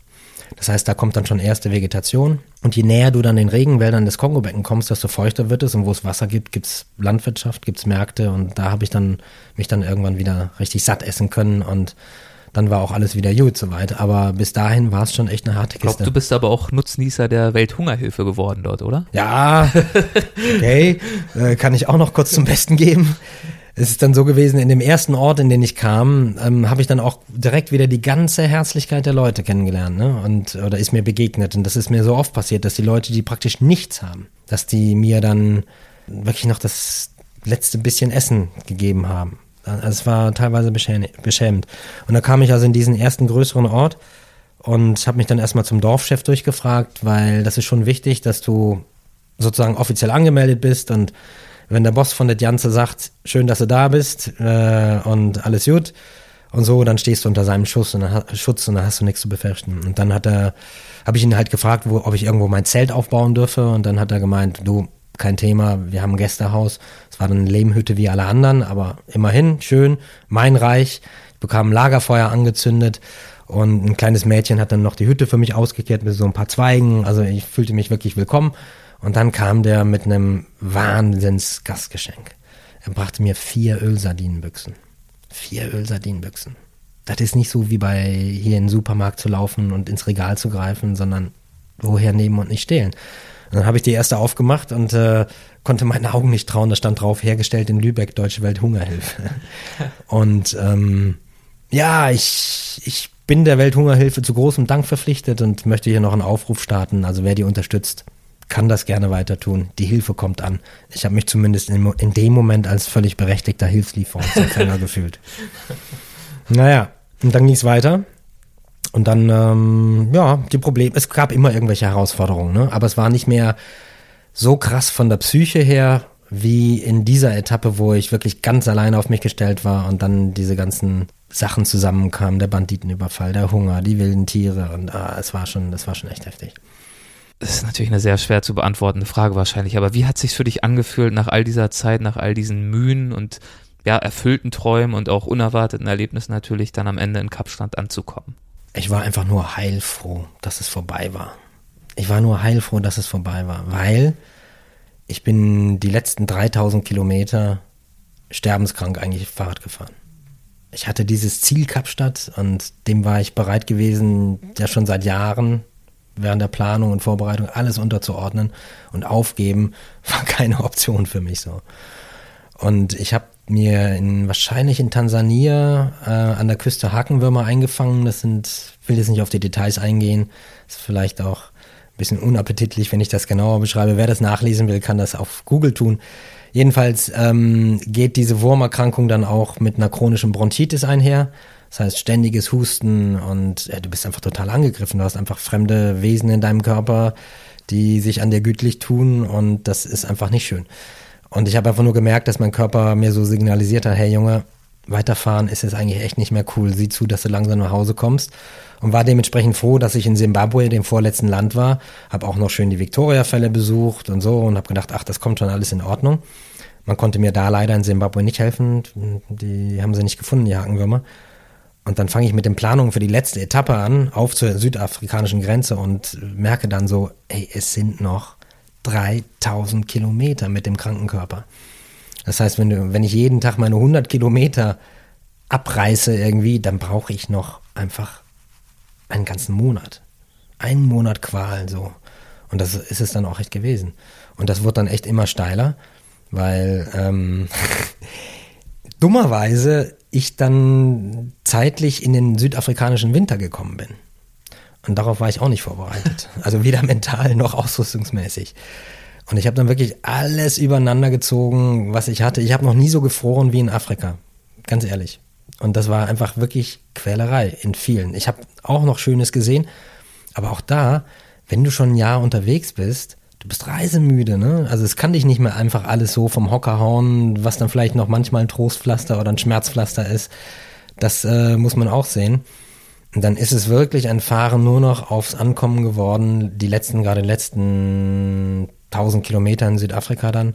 Ich hatte dann Wintereinbruch mit Neuschnee, ähm, konnte dann nicht mehr schlafen nachts, weil ich morgens schon um vier vor Kälte bibbernd in meinem Schlafsack lag. Dann konnte ich das Zelt nicht zusammenlegen, weil das Gestänge eingefroren war. Musste dann warten, bis die Sonne hochkam, alles aufgetaut und dann weiter, weiter, weiter, nur noch weiterfahren. Und dann war in Südafrika auch damals echt ziemlich heftig. Äh, das war noch ein Apartheidstaat. Und ähm, das hat mich umgehauen, weil ich ja in Afrika überall mit offenen Armen empfangen worden bin und die Leute total begeistert waren. Die haben zwar oft genug gesagt, äh, sowas Verrücktes kann auch nur Musungu, kann auch nur ein Weißer tun, aber da schwang auch sowas wie Anerkennung mit und man war auf jeden Fall offen und herzlich. Und in Südafrika war das bei den Schwarzen zumindest wie abgeschnitten mit dem Grenzbaum. Klar, hatte die falsche Hautfarbe, ich war einer von den Unterdrückern für sie. Und die weißen Südafrikaner hatten dann die gleiche Herzlichkeit mir gegenüber wie die schwarzen Afrikaner sonst auf dem Kontinent. Ne? Also ich, ich weiß noch, in, das muss gewesen sein, in, in Maritzburg war das, glaube ich, da äh, saß ich dann irgendwie, hatte mir gerade beim Imbiss irgendwas zu essen geholt auf, am, am Straßenrand und dann kam ein Südafrikaner, ein weißer Südafrikaner und klopfte mir auf die Schulter und sagte, Mensch, hier, du siehst aber fertig aus, hier, nimm mal die, äh, hier, nimm mal. Und dann schenkte der mir 50 Rand, das waren damals ich glaube 50 oder 70 Mark, das war richtig viel Kohle und meinte dann so, iss mal wieder was ordentliches. Und ich muss also ziemlich ausgemergelt und fertig dann ausgesehen haben. Und die letzten zwei Wochen sind dann noch mal krasser geworden, weil ich habe dann versucht, wirklich auch bei Nacht noch weiterzufahren. Ich wollte nur noch ankommen. Und um mich dann wach zu halten ähm, und auch weil ich so halb im Delirium, glaube ich, war, habe ich dann angefangen, Selbstgespräche zu führen. Äh, unter anderem ein fiktives Interview mit Reichstagspräsident Hindenburg. Ja, also das zeigte, wie Natürlich. weit draußen ich war. Ja. Und da sind dann meine Tagebuchaufzeichnungen auch wirklich schon abgebrochen gewesen, weil ich es einfach nicht mehr geschafft habe. Und ich habe es auch nicht mehr geschafft, ans Kap der guten Hoffnung zu kommen. Ich stand auf dem Tafelberg, ich habe da runter geguckt, 50 Kilometer weiter das gesehen. Und erst da habe ich den Traum begraben. Weil ich gesagt habe, ey, es bringt gar nichts. Jetzt nochmal fünf, sechs Stunden gegen den Cape Doctor, den berüchtigten Wintersturm, der da aus der Antarktis kommt, mich da nochmal reinzuhängen. Wofür? Ne? Also, der Weg ist das Ziel. Komm lieber einigermaßen gesund nach Hause zurück. Ähm, was habe ich neulich gelesen, hat mir sehr gut gefallen. Ich zitiere das mal, auch wenn ich nicht weiß, von wem das stammt. Das Ziel ist im Weg, sozusagen. Und ähm, ja, dann habe ich mir auch echt geschworen, ich werde nie wieder Fahrrad fahren. Das habe ich dann später mit viel Leidenschaft auch wieder gebrochen, aber in dem Moment ist es echt meine tiefe Überzeugung gewesen. Und du hast hm? dir nicht geschworen, nie wieder Afrika. Nein, nein, nein, überhaupt nicht. Nein, nein, nein. Afrika fand ich nach wie vor total dufte. Und habe schon angefangen zu planen, wann ich zurückkehre und so. Nee, nee, das war nie das Thema. Auch weil eben, wie gesagt, ich so viel Positives erlebt habe. Klar, es hat Hardships gegeben und, und Entbehrungen und auch Schmerzen und manchmal Probleme, aber äh, nee, Afrika hat mich so krass berührt. Ähm, und das ist bis heute lustigerweise so, dass ich denke, das abgöttisch Schöne und das abgrundtief Grausame in Afrika liegt so nah oft beieinander, dass du gar nicht drum rumkommst, eine empathisch zu sein oder dir Gedanken zu machen, wie du vielleicht helfen könntest oder ja Mensch zu sein letztendlich. Und ähm, von daher bin ich wirklich von allen meinen Afrika-Reisen auf irgendeine Art berührt zurückgekommen. Besonders viele Afrika-Reisen hast du ja nach meinem Verständnis in den Osten Afrikas dann ja. äh, unternommen. Äh, warum? Ja, warum? Warum, warum? Wenn es dafür einen Grund gibt. Ja, es gibt viele ergeben. Gründe. Nee, ja. ja, also sagen wir mal so, es, es hätte vielleicht auch ein anderer Teil von Afrika werden können, aber ähm, eine Sache hat mir in Ostafrika gefallen. Ich habe unterwegs Swahili gelernt. Also ich spreche Arabisch und Swahili hat eine ganze Menge Wortschatz. Ich schätze mal ein Drittel etwa, ein Drittel des Wortschatzes, der aus, äh, das Drittel, das Drittel, das aus dem Arabischen stammt. Und dadurch hatte ich Anknüpfungspunkte. Und das andere ist, dass Ostafrika von der Mischung her ein sehr komplettes Afrika ist. Damit meine ich, dass du unfassbar geniale Landschaften hast. Du hast die schönste Tierwelt des gesamten Kontinentes. Du hast aber auch ethnologisch von den Völkern her noch vergleichsweise viele Völker, die sehr traditionell leben mit ihren Trachten und so weiter und so fort. Und ähm, was dann noch dazu kam, vielleicht, dass ich einfach auch gesehen habe, ha, hier in Ostafrika, es ist nicht so unsicher, wie es jetzt im Kongo ist oder so. Und ich kann mir tatsächlich überlegen, ob ich mir hier nicht eine Existenz irgendwie aufbauen kann und mich tiefergehend engagiere.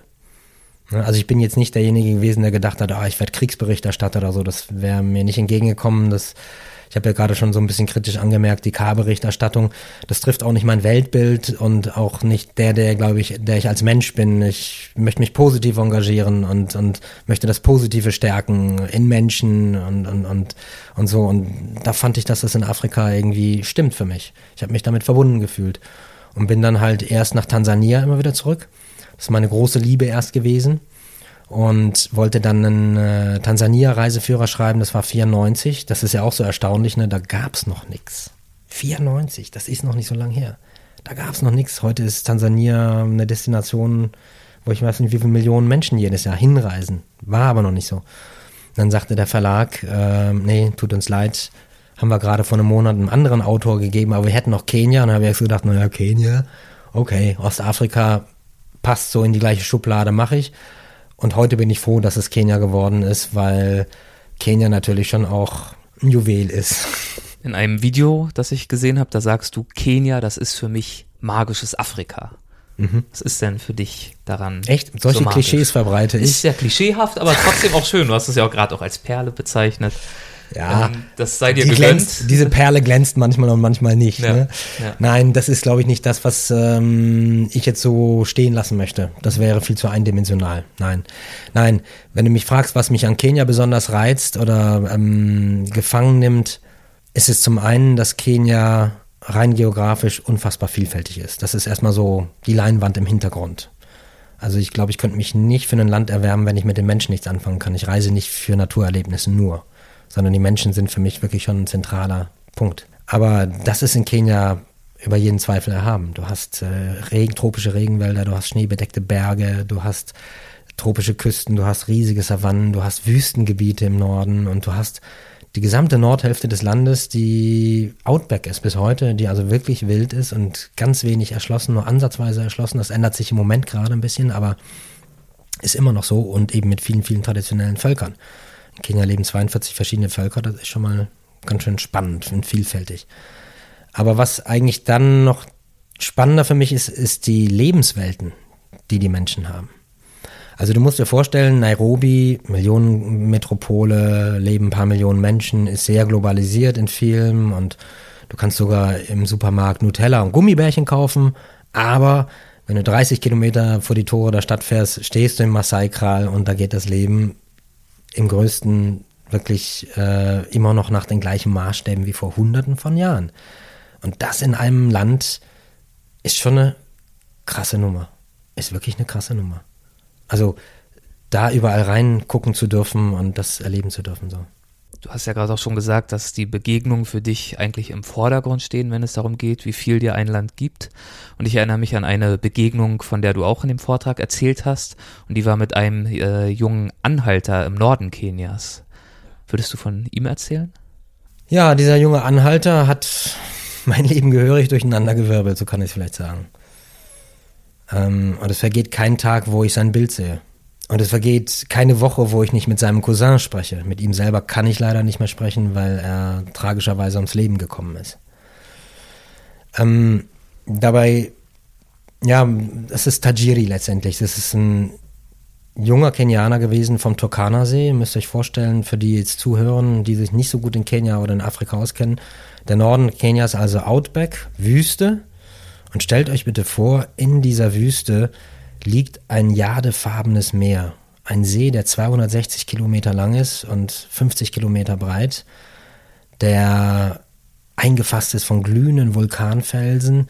Und da leben die traditionellsten Völker von Kenia noch. Und da bin ich hingefahren, um für meinen Reiseführer zu recherchieren. Ich meine, es wäre 98, ja, es muss 98 gewesen sein. Und es gab keine Verkehrsverbindung. Mobiltelefon gab es ja eh noch nicht und so. Ne? Also tatsächlich vom Turkana See noch bis vor sieben Jahren, glaube ich, wenn jemand eine Nachricht nach Nairobi schicken wollte, hat er einen Zettel geschrieben, hat dem Lastwagenfahrer mitgegeben und dann ging die Nachricht auf die Reise. Und ähm, umgekehrt habe ich dann auf dem Weg nach Norden einen jungen Kenianer an der Straße ähm, kennengelernt. Ich war mit meinem eigenen Wagen unterwegs und der hat mich gezwungen anzuhalten und wollte einen Lift haben, wollte mitgenommen werden. Und das habe ich dann auch getan. Dann haben wir uns krass schnell angefreundet, wirklich. Innerhalb von zehn Tagen ist daraus eine Bruderschaft geworden. Hab sowas noch nie erlebt mit einem anderen Menschen, der so einen anderen kulturellen Hintergrund hat auch. Tajiri jedenfalls ist in Nairobi Student für Kulturwissenschaften gewesen und war auf dem Heimweg, hatte Semesterferien und war gestrandet in diesem Ort, schon seit drei Tagen, letzter Penny ausgegeben und war verzweifelt. Und ich war seit Tagen das erste Verkehrsmittel. Ich glaube, ich wäre auch auf die Spra Straße vor meine Motorhaube gesprungen. Und ich habe das immer gerne gemacht, Leute mitzunehmen, weil die natürlich die besten Führer sind. Ne, die, wenn, ich, wenn du mit jemandem durch die Landschaft fährst und der sagt, ja, und wie heißt der Berg? Ja, dann weil, und äh, was für eine Geschichte gibt's dazu und so weiter und so fort. So bin ich dann durch Kenia gereist und war heilfroh, Tajiri an Bord zu haben, wobei der Kerl mich auch echt genervt hat, weil der so wissbegierig gewesen ist. Ne? Der hat also alles auch in sich, also es waren gegenseitig, geben und nehmen, das war, glaube ich, sehr wichtig. Da waren wir auf Augenhöhe. Und ähm, ich wollte von ihm alles über die Umgebung erfahren, durch die wir fahren. Und er wollte viel anderes von mir erfahren, aus meiner Welt. Und vor allem, er wollte Autofahren lernen. Ja. Und hat mich dann genervt und genervt. Und irgendwann habe ich dann tatsächlich nachgegeben, habe ihm dann erklärt, wie man schaltet und so. Und dann ist Tajiri tatsächlich bis nach Hause, bis vor die Hütte seiner Mutter gefahren. War natürlich wichtig, bis vor die Müt Hütte der Mutter zu fahren, damit jeder sehen kann, ne? Hier, ich kann jetzt Auto fahren. So.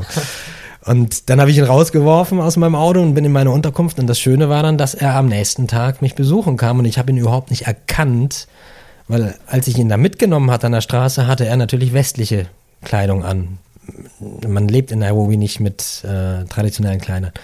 Dann hat er sich über Nacht in einen traditionellen Krieger zurückverwandelt und ich habe ihn wirklich nicht erkannt erst.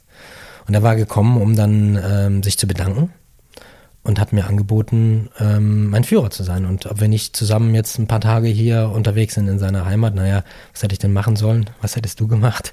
Wahrscheinlich gesagt, nein, auf gar keinen Fall. Nee, es ist natürlich krass, ein, wirklich ein tolles Erlebnis dann geworden, sehr intensiv und das hat einfach unsere Verbindung dann auch nochmal ganz anders gefestigt. Und wir haben dann damals schon, also Tajiri war extrem aufgeklärt und bewusst und reflektiert und er hat Kulturwissenschaften auch studiert, weil er hoffte, irgendetwas für die Erhaltung seiner traditionellen Kultur zu tun. Und das ist für mich mit der größte Schmerz in Afrika zu sehen, wie viel Altes verschwindet, immer schneller verschwindet. Das betrifft die Traditionen einerseits, aber das betrifft auch die Natur, das betrifft die Wildtiere. Also damals, als ich mit dem Fahrrad durch Kenia gefahren bin, habe ich überall Wildtiere gesehen. Das ist nicht mehr so. Bevölkerung hat sich mehr als verdoppelt in der Zeit. Und das ist in Afrika eigentlich überall das Gleiche. Und ähm, von daher haben wir uns damals schon Gedanken gemacht, was könnte man tun, um zu einer Versöhnung zu kommen sozusagen. Denn es ist natürlich auch klar, dass die Leute dort oben am Turkana-See, die total vernachlässigt worden sind von ihrer eigenen Regierung, auch davon träumen, Teil dieser globalisierten Welt zu sein, des Fortschritts zu werden. Die wollen auch eine gute Schule besuchen, einen gut bezahlten Job haben. Sie wollen sicher gehen, dass ihre Kinder nicht an den einfachsten Krankheiten eingehen und so weiter. Das ist alles verständlich und dafür muss man also da habe ich gar nicht das Recht, glaube ich, als jemand, der aus dem Ausland kommt, den zu sagen, ah, bleibt ihr mal schön hier auf euren Bäumen sitzen. Ich bin jetzt mal ganz, ganz sarkastisch, wenn ich das so sage. Und interessanterweise ist das das Gefühl eines Großteiles der Afrikaner, dass Naturschutz eine Erfindung der Weißen ist, um sie klein zu halten, um zu verhindern, dass sie diese Entwicklung machen, die wir ja auch gemacht haben. Und da steckt auch ein bisschen Wahrheit drin. Zumindest aber würde ich mal sagen, es ist so, dass ich echt nicht das Recht habe, jemandem das vorzuenthalten. Aber wir haben uns eben Gedanken gemacht, okay, kann man da irgendwie eine Versöhnung herbeiführen und wir wollten dann eine Stiftung eben aufbauen. Und dann ist aber leider der Kontakt abgebrochen. Das lag einfach daran, dass damals 98, es gab kein Telefon, Verbindung, äh, kein, kein Mobiltelefon, kein E-Mail, kein Internet und ähm, ich bin dann auch in andere Regionen der Welt gereist und so ist der Kontakt dann leider ja gestorben. Und ich habe dann Jahre später, 2006 war das, 2006 habe ich dann von einem Leser meines Reiseführers gehört, der am Turkana-See gewesen ist, mit meinem Reiseführer unterwegs war. Da hatte ich natürlich vorne als Ehrentitel Tajiri mit Foto drauf gemacht. Und er sagte, er hätte gehört, dass dieser junge Mann ums Leben gekommen sei. Und dann bin ich wieder an den Turkana-See gefahren, um rauszufinden, was überhaupt passiert ist. Naja, also dann, dann ist so eine magisch-afrikanische Sache passiert. Muss ich eigentlich sagen. Weil ich bin ins National Museum von Kenia, die Nationalmuseen, und wollte zum Turkana-See und hatte denen eine Partnerschaft vorgeschlagen. Und dann bekam ich zwei Tage später eine SMS. 2006 gab es dann natürlich Mobiltelefone. Und dann las ich nur, Hadi, bist du es wirklich? Und dann war das nicht Tajiri, sondern es war der Cousin von Tajiri, den ich damals auch kennengelernt hatte. Wir waren zusammen unterwegs gewesen, haben eine fantastische äh, Initiationsritus zusammen erlebt, wo Tajiri mich eingeschleust hat, mit den Ältesten gesprochen hat, dass ich daran teilnehmen darf und so weiter und so fort. Und ähm, der Ali, der war damals mit dabei gewesen und ähm, meldete sich, der arbeitete nämlich inzwischen bei den National Museums. Und so sind wir wieder in Kontakt gekommen und so habe ich dann auch die ganze Geschichte erfahren, letztendlich, was mit Tajiri passiert ist. Und ich bin dann mit Ali zusammen hoch zum Turkana-See wieder gefahren, um die Familie von Tajiri auch zu besuchen und so weiter und so fort. Und er ist beim Autounfall in Nairobi ums Leben gekommen. Und ich war wirklich verzweifelt, weil ich so gedacht habe, warum müssen immer die Besten zuerst gehen? Es war so ein unfassbar begabter, intelligenter, visionärer, aber auch charismatischer äh, äh, äh junger Mann. Und Ali hat mir auch erzählt, er ist Studentenführer gewesen bei sich in der Uni, ne? weil er einfach so Leute berühren konnte und, und so ein toller Mensch gewesen ist. Naja, dann habe ich mit Ali die Träume eigentlich weitergeführt, die ich mit seinem Cousin hatte. Und freue mich sehr, dass ich bis heute mit Ali zusammenarbeite und dass wir wirklich Brüder geworden sind. Er ist mein jüngerer Bruder, sein, sein Sohn heißt auch Hadi Junior. ich bin Patenonkel. Wow. Ja. Und ähm, ja, und du hast ja vorhin schon gesagt, dass was du so bedauert hast, ist zu sehen, wie viele von diesen Naturschätzen und Kulturschätzen ein Stück weit verschwinden, zurückgedrängt werden, entwertet werden auch, natürlich auch im Zuge bestimmter Entwicklungen, die natürlich sind, hast du auch zusammengefasst. Und ich glaube, das war für euch auch der Ansatzpunkt, da jetzt anzusetzen. Das ist ein Weckruf gewesen, ja. glaube ich, im Laufe der Jahre einfach dann weißt du, wenn du ein Land, wie ich das bei Kenia habe, das du seit 30 Jahren kennst und du das immer wieder besuchst und diese Veränderungen siehst. Ähm, viele Veränderungen kann man ja nur über Pausen überhaupt realisieren. Also ich meine, wie viele Veränderungen schneiden wir hier in Köln mit? Das geht langsam vonstatten, aber wenn du länger weg gewesen bist und kommst zurück, dann fällt dir das natürlich ins Auge. Ich habe dann zu den Recherchen meines Reiseführers, war ich in der Ecke von Kenia. Das war dann noch ein anderer Auslöser, muss ich ehrlich sagen, ähm, der dann letztendlich zu dem geführt hat, was ich heute mache und wo ich mich mit aller Kraft reinwerfe. Ähm, ich habe mich immer gewundert, dass Kenia so unbekannt ist, dass es so viele Ecken von Kenia gibt, die wahnsinnig schön sind, mit Weltklasse-Attraktionen, aber kein Mensch fährt hin. Keiner weiß davon. Und ähm, dann ist mir eingefallen, dass 2013 50 Jahre Unabhängigkeit von Kenia ist und das war 2009. Und dann habe ich mir überlegt, Mensch, man müsste ein Buch machen über die schönsten 50 unbekannten Gegenden von Kenia für jedes Jahr der Unabhängigkeit einen besonderen Schatz. Und damit war das in der Welt, was mich heute umtreibt, und das sind die Schätze von Kenia. Und ich habe dann mit Ali und anderen kenianischen Freunden eine Stiftung ins Leben gerufen, die sich um die Erhaltung und die Erforschung auch der, der Natur- und der Kulturschätze von Kenia kümmert. Und das betreibt ihr bis heute? Das betreiben wir mehr denn je. Ähm, das machen wir jetzt seit 2011. Ich habe dann hier 2011 in Deutschland alles aufgegeben eigentlich. Habe mich aus meiner Firma zurückgezogen, die ich mit aufgebaut habe, aus Grenzgang. Ich habe meinen ganzen Plunder in der Garage geparkt und bin dann nach Kenia umgezogen, weil ich gemerkt habe, okay, wenn dieser Traum von den Schätzen von Kenia irgendwann mal Realität werden soll, dann muss ich vor Ort sein. Das geht nicht so. Das funktioniert in Kenia nicht so. In Kenia kann man nur was bewegen in, im persönlichen Kontakt mit Menschen. Auf E-Mails kriegst du in den meisten Fällen keine Antwort. Kannst du ein Beispiel nennen für die Arbeit, die ihr dort verrichtet in Bezug auf diese Schätze? Ist es eher eine PR-Arbeit, sozusagen Aufmerksamkeit zu wecken, oder ist es auch eine Arbeit vor Ort an diesen Locations, wo sich diese Schätze befinden? Wie kann ich mir das vorstellen? Zur Grundidee vielleicht, es geht um die Natur- und die Kulturschätze von Kenia und man kann nur das schützen, was man kennt, von dessen Existenz man überhaupt weiß und was man liebt. Nur wenn du eine emotionale Beziehung zu etwas hast, wirst du dich darum kümmern und wirst dafür sorgen, dass, oder wirst es bedauern, wenn es weg ist, wenn es kaputt ist, wenn es verschwunden ist.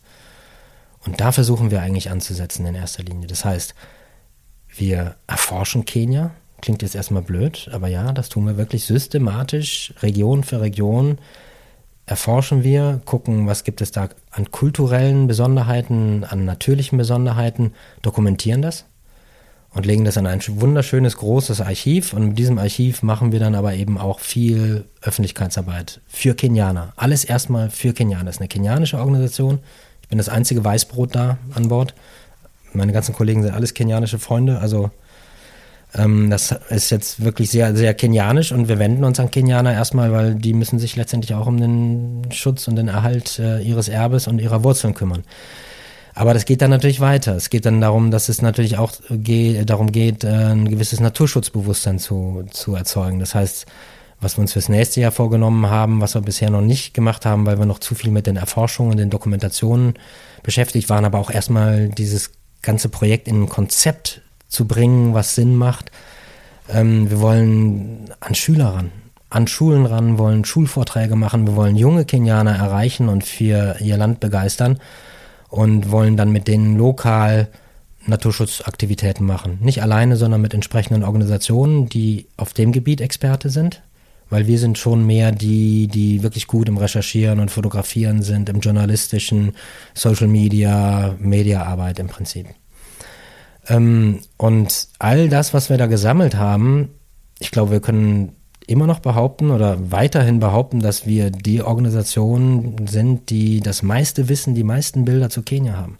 Flächendeckend. Es gibt sicherlich immer Experten, die zur Massamara zum Beispiel mm, da sich eingeschossen haben und da mehr wissen, aber flächendeckend zu Kenia sind wir diejenigen, die wirklich das meiste Material zusammengetragen haben und eine unfassbare Expertise aufgebaut haben im Team und die es jetzt zur Nutzung gilt. Und was, glaube ich, die Schätze von Kenia so besonders macht, es gibt andere Naturschutzorganisationen auch, die sich dann um Giraffen kümmern oder Zebras oder Löwen oder um den Nationalpark oder jenes, aber dass wir wirklich versuchen, ähm, das ganze Land zusammenzubringen und dass wir ein übergeordnetes Ziel haben was wollen wir mit den Schätzen von Kenia eigentlich erreichen?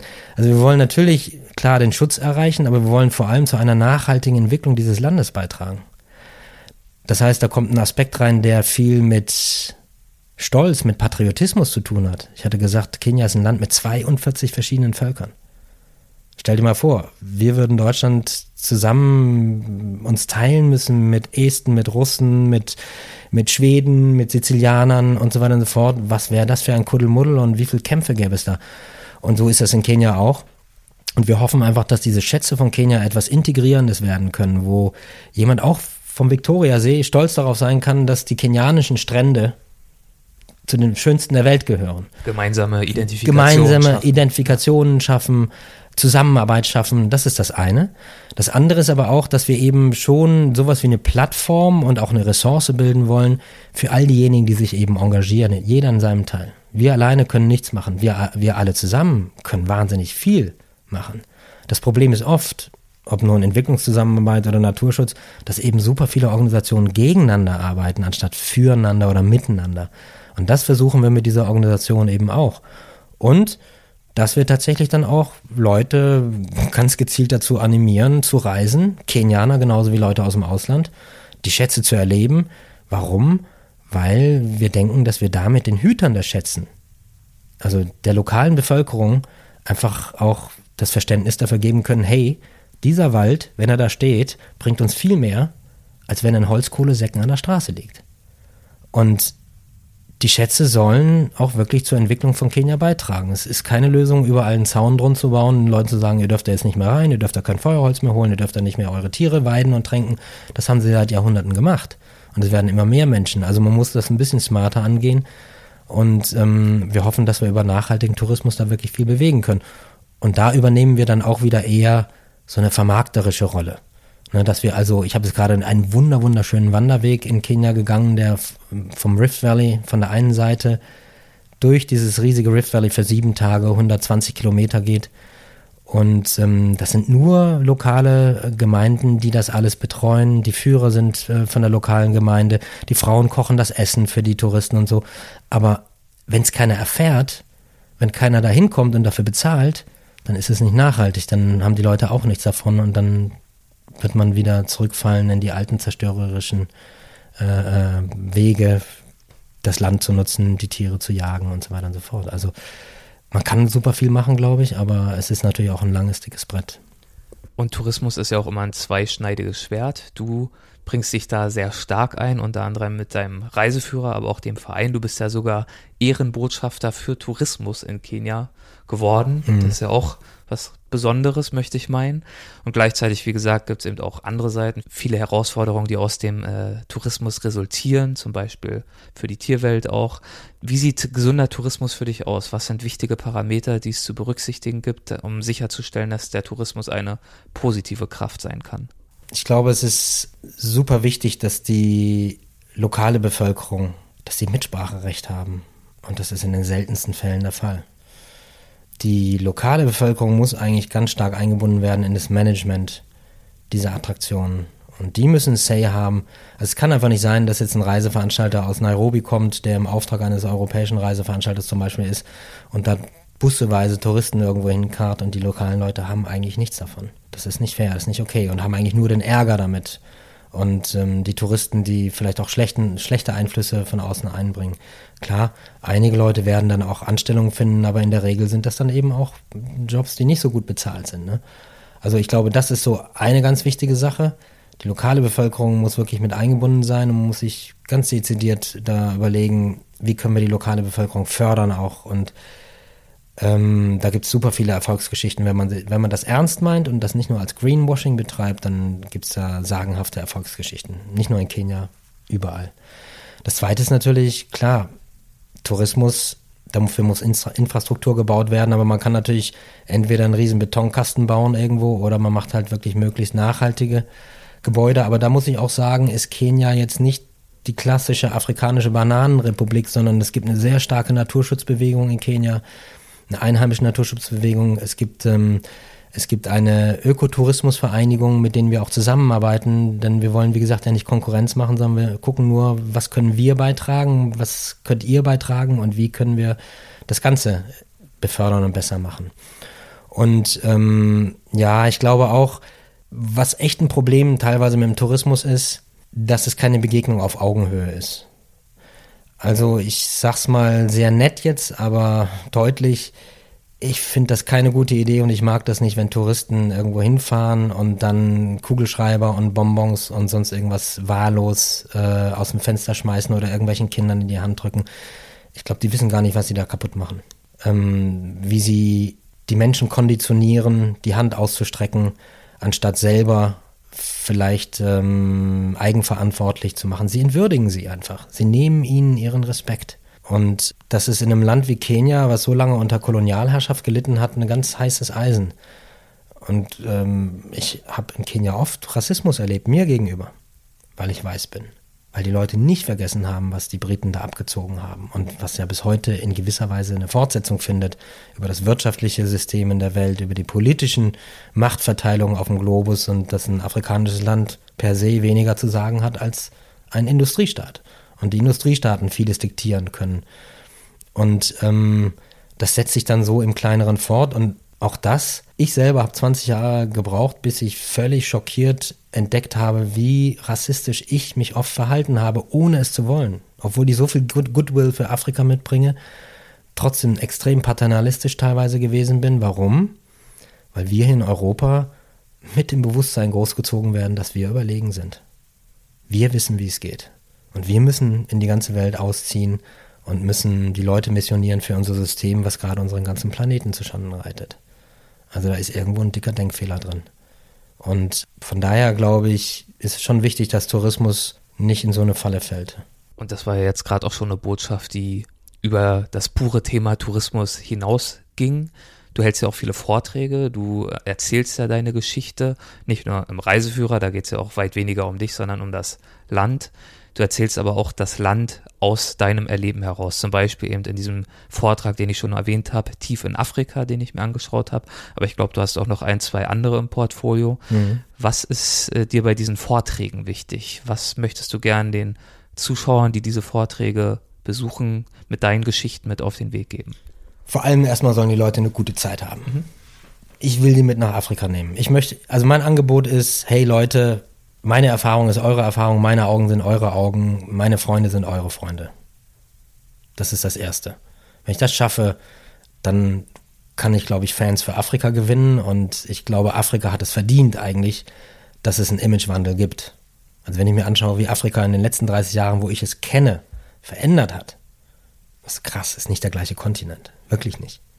Ne? Also die Infrastruktur, politisch, wirtschaftlich und so weiter und so fort. Also äh, da möchte ich, das ist das zweite, dann eben auch an diesen alten Klischeevorstellungen schrauben, weil das Bild hier von Afrika bei uns ist buchstäblich veraltet. 10, 15 Jahre mindestens. Und 10, 15 Jahre in Afrika sind eine Menge Holz. Man stellt halt auch immer wieder fest, dass positive Geschichten aus Afrika es sehr schwer haben, sich in unserer Medienlandschaft durchzusetzen und Das ist nicht nur mit Afrika, sondern allgemein so, ne? Schlechte Nachrichten, allgemein gute sowieso. Nachrichten aber bei Afrika nochmal besonders. Und ähm, man hat ja den Eindruck, dass das politisch inzwischen auch sogar wahrgenommen wurde, aus wirtschaftlichen Interessen, dass man sagt, hey, wir können nicht den Chinesen Afrika überlassen. Ich wollte gerade sagen, zumindest von den Chinesen wurde es schon mal wahrgenommen. Ja, ja, und die machen sehr gute Geschäfte da, ne? Also das geht anscheinend ja auch irgendwie anders, aber ist jetzt ein anderes Thema vielleicht. Aber das wäre mir echt ein Anliegen, da ähm, mit diesen alten Klischeevorstellungen ein bisschen aufzuräumen. Was nicht heißt, dass es nicht Armut gibt in Afrika und keine Krankheiten gäbe oder keine Bürgerkriege. Nein, gibt es. Aber es gibt eben auch die Normalität. Und äh, ganz ehrlich, in Deutschland gibt es genügend andere haarsträubende Probleme auch. Es sind andere Probleme, aber es gibt sie. Und gerade so Thema Sicherheit und so. Ich kann nicht jedem meiner oder könnte nicht jedem meiner kenianischen Freunde empfehlen, in, in bestimmte deutsche Städte noch zu fahren. So weit sind wir schon. Ne? Also das ist alles immer sehr relativ, wie man Sachen bewertet. Und von daher ähm, möchte ich da einfach den Leuten Mut machen, nach Afrika zu fahren und eigene Entdeckungen zu machen. Das ist sicherlich auch eine Sache. Und dann, ja, möchte ich die Leute schon ein bisschen zum Nachdenken bringen. Aber ähm, das soll einfach sich jemand dann rausnehmen, den es interessiert. Ich, ich hoffe und glaube, man kann meine Vorträge super besuchen und einfach nur eine feine Zeit haben, viel lachen, manchmal auch ein bisschen weinen, Ne? Afrika ist nicht nur schön. Ähm, da, ich habe ja vorhin von dieser emotionalen Wippe erzählt, die Afrika manchmal sein kann. Und ähm, da möchte ich meine Zuschauer auch ein bisschen mit durchnehmen. Aber das ist mir eigentlich wichtig, dass da das Sonnige rüberkommt, die schönen Menschen, die tollen Menschen, denen ich so viel zu verdanken habe. Und ja, wenn jemand ein bisschen kritischer nachfassen und nachdenken möchte oder auch weißt du, letztendlich geht es auch, wenn ich so gerade überlege, es geht eigentlich nicht nur um Afrika, es geht um Afrika und es geht um Europa. Es geht auch um dieses Spannungsfeld. Es geht darum, was ist hier besser und was ist dort besser und was ist dort schlechter und was ist hier und schlechter. Relativ ist die Bewertung all dessen. So. Das ist nämlich dann auch einfach eine Frage von, da kann wirklich Toleranz entstehen, wenn man das begriffen hat, dass es den überlegenen Flecken Erde nicht gibt. Ist einfach so. Ne? Also wenn ich zu lange in Kenia bin, habe ich Mordsheimweh nach Deutschland und freue mich auf mein Kölsch und meine Freunde natürlich und das entspannte Leben hier. Ja, Ich lebe in der viertgrößten Stadt Deutschlands und ich kann im Sommer, egal um welche Uhrzeit, mein Fahrrad mir schnappen, fahre noch irgendwo in der Stadt hin, leg mich irgendwo an den Strand oder trink mir noch einen im Park oder so habe ich jemals Angst gehabt, dass ähm, dann eben auch äh, ich ausgeraubt würde oder so? Nein. In einer Millionenstadt wie Nairobi ist das dann teilweise schon der Fall. Das ist zumindest dann nicht immer so harmlos, ne? Aber dafür, also jetzt weiß ich, wie ich es, glaube ich, formulieren muss. Was hier leicht ist, ist da schwer. Und was da leicht ist, ist hier schwer. Also, ähm, Vielleicht wanderst du deswegen auch so gern zwischen diesen ja, beiden nein, Welten. nein, ich sag dir, wirklich, wenn ich da zu lang bin, dann habe ich wirklich Sehnsucht nach Deutschland und es geht ja noch weiter. Ich habe noch das, die arabische Heimat auch, also ich bin eigentlich so im Drei Dreiecksverkehr unterwegs. Will das aber auch gar nicht aufgeben, weil jeder dieser Orte mir was ganz Besonderes geben kann und das Leben zwischen diesen Welten mich natürlich auch schult, ne? meine Sensibilität anregt und ich aus der Entfernung andererseits über Deutschland auch Sachen erfahre oder mir auffallen, die würden mir niemals auffallen, wenn ich ständig hier leben würde. Wir auch. Und genauso mit Kenia auch. Und das ist vielleicht auch so ein bisschen meine Rolle bei den Treasures of Kenya, dass ich der Inside-Outsider bin. Ich komme eigentlich von draußen, aber denke und fühle wie ein Kenianer in Filmen inzwischen. Hab diese Fähigkeit wirklich erlernt, dadurch, dass ich so eng mit Kenianern zusammenlebe und arbeite und mit viel Bescheidenheit und äh, nachfragen und, und auch meine eigenen ursprünglichen Auffassungen so erstmal nach hinten stellen und erstmal versuchen, so offen zu sein, da was zu erfahren, anstatt gleich zu sagen, nee, nee, es muss aber so. Ne? Also das ähm, ist schon klasse. Aber was ich zu dem leicht, schwer, schwer, leicht nochmal sagen wollte, weil ich jetzt schon leider auf einen Abfahrt, äh, Abweg gerate, ist, dass solche Sachen wie so alltägliche Probleme, also Klo ist kaputt, naja, dann rufst du hier halt einen Handwerker an. Vielleicht wartest du sogar ein bisschen, aber im Prinzip ist es kein wirkliches Problem. In Kenia ist das ein Riesenproblem, teilweise. Man hat sich fünf Sachen am Tag vorgenommen und du kriegst noch nicht mal eine richtig erledigt, weil äh, solche Sachen teilweise so schlecht funktionieren, die Leute nicht richtig ausgebildet sind oder, oder, oder. Aber dieser ganze Stress, den wir hier haben, der Leistungsdruck, äh, all diese Geschichten, davon bin ich in Kenia total befreit in vielen. Weil die Wertmaßstäbe in dieser Kultur ganz anders gelagert sind als bei uns. Es sind andere Sachen wichtig oder an erster Stelle. In Kenia ist es einfach Würde, Respekt, aufeinander Acht geben. Das sind nicht alles Engel, also beileibe nicht. Ne? Also es sind genauso gute oder schlechte Menschen wie bei uns. Same, same, but different. Ähm, aber gesellschaftlich wird da ein ganz anderer Schwerpunkt gesetzt. Und das ist eine wahnsinnige Erleichterung. Auch das in Kenia ist ganz klar die Auffassung, wir sind alle Menschen, wir machen alle mal Fehler. Und als ich begriffen habe, dass das auch für mich als hyperperfekt erzogener zu Pünktlichkeit und Ordentlichkeit mehr oder weniger erfolgreich, äh, anderes Thema, aber ne, dass es auch für mich gilt, dass auch ich nicht immer 100% liefern muss, sondern auch ich kann mal einen Hänger haben oder zu spät kommen, weil irgendwas anderes mir da reingekommen ist, ohne dass ich gleich denke, oh Gott, das ist jetzt aber ein Drama. Und ähm, dann natürlich, was auch viel leichter in Kenia ist, ja, es gibt Regeln, es gibt Gesetze, aber die sind viel dehnbarer, die sind viel interpretierbarer. Und wenn man dann hinten angekommen ist, ne, dann kann man immer noch diskutieren. So, und das ist eben hier in Deutschland einfach nicht. Dadurch, dass alles so festgefügt ist, so eng ineinander greift, auch alles so haarscharf auf Effektivität aufeinander synchronisiert ist und so weiter, bleibt die Menschlichkeit, das ist es vielleicht, bleibt die Menschlichkeit auf eine gewisse Art oft auf der Strecke. Und man muss sich entscheiden, bin ich jetzt menschlich oder entspreche ich den Erwartungen, ähm, die von meinem Chef, von sonst wem auf mich gebracht werden. Und das erzeugt natürlich dann auf der kenianischen Seite super viel Freiheit für mich, den ich gestalten kann. Andererseits habe ich hier natürlich in Europa andere Freiheiten. Also, ähm, Was sind das für Freiheiten? ja, hier? ich überlege gerade, habe da noch nie drüber nachgedacht. Schön, dass du das fragst. Also kulturell zum Beispiel, wenn Respekt, Würde und so weiter im Miteinander so wichtig sind, entsteht dann natürlich ein anderer Zwang oder eine andere Erwartungshaltung durch, als es hier ist.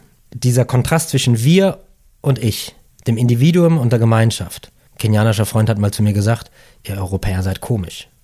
Ihr seid total komisch, weil ihr glaubt, äh, dass wir, die Gemeinschaft ist nichts ohne meinen Beitrag, ohne mich. Und wir glauben genau andersrum.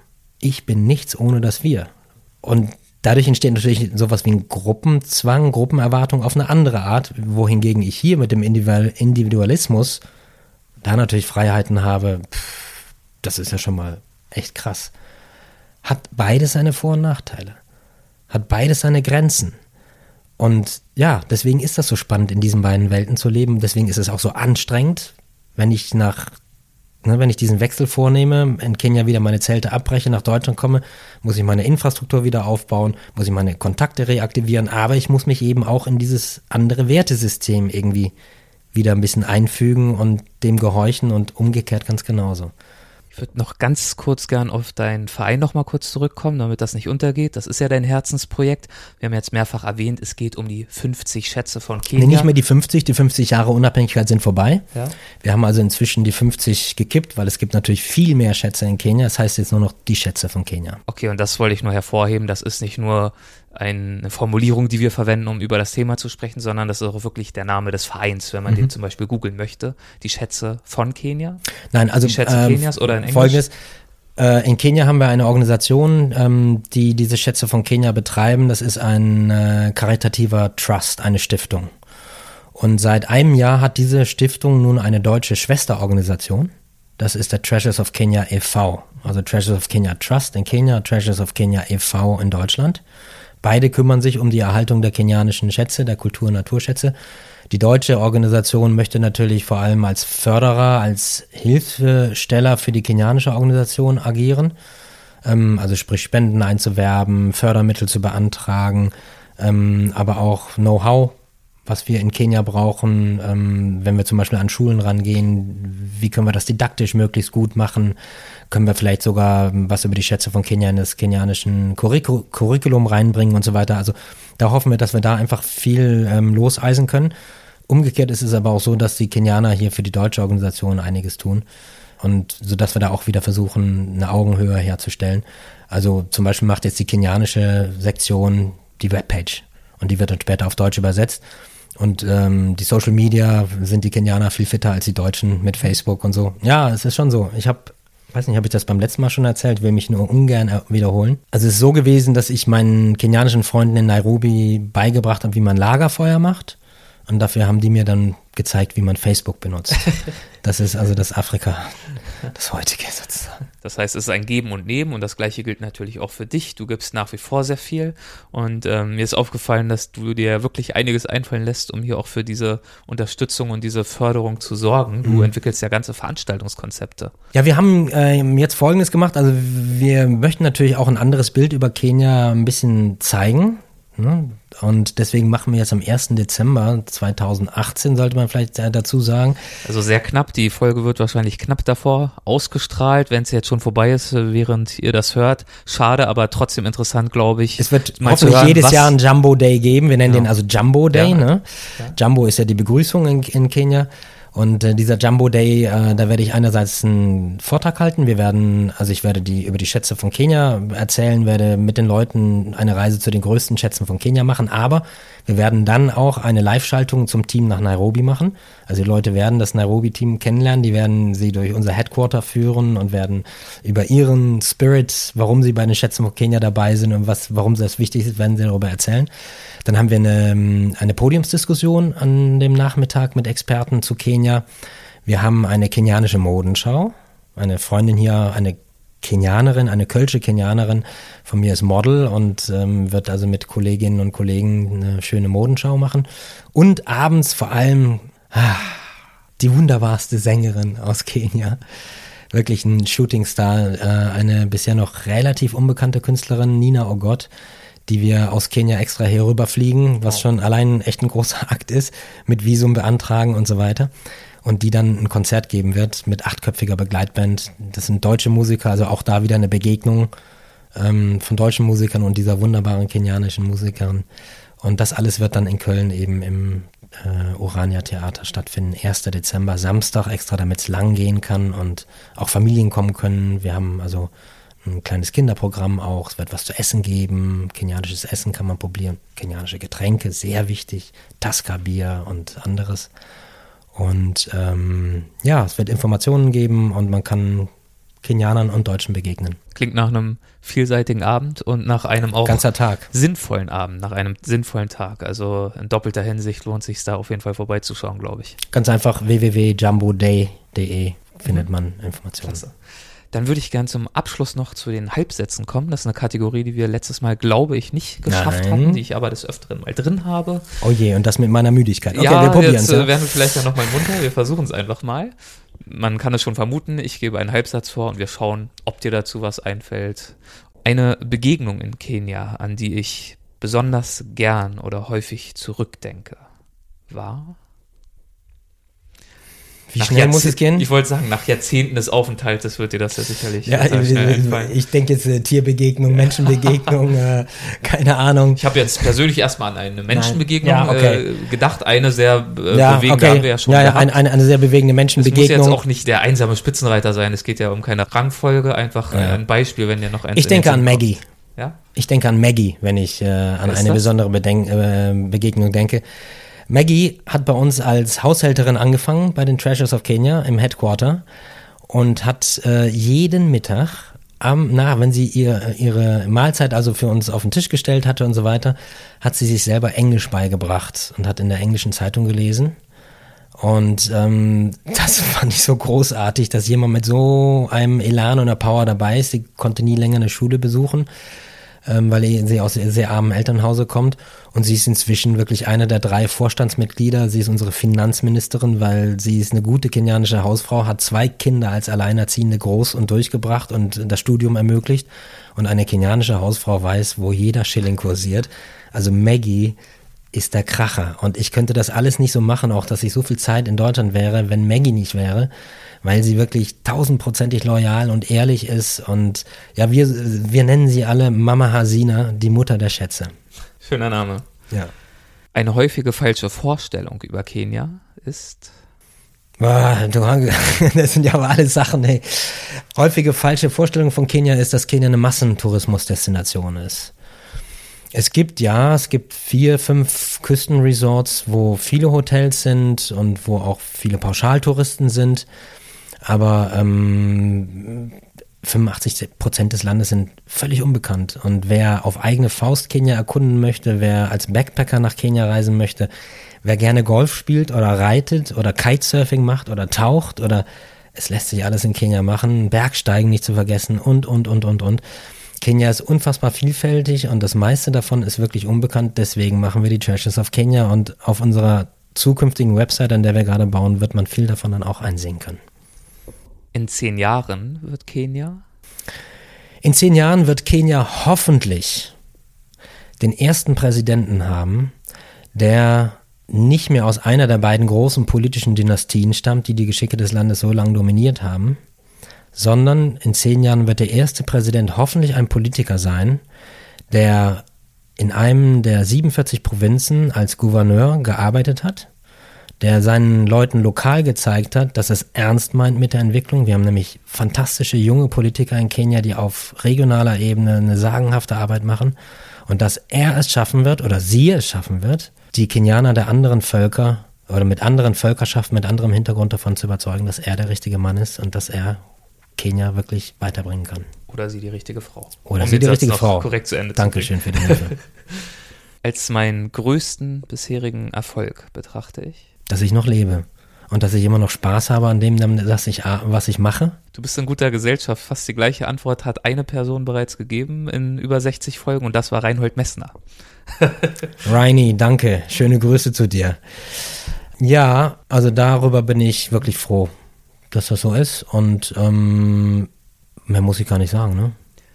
Letzter Halbsatz, wenn ich an die Zukunft denke.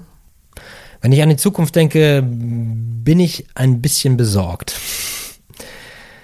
Aber das ist für mich ein Antrieb, eigentlich weiterzugehen und das zu tun, was ich tun kann und ich mir zu wünschen, dass mehr Leute das tun, was sie tun können und was sie beitragen können.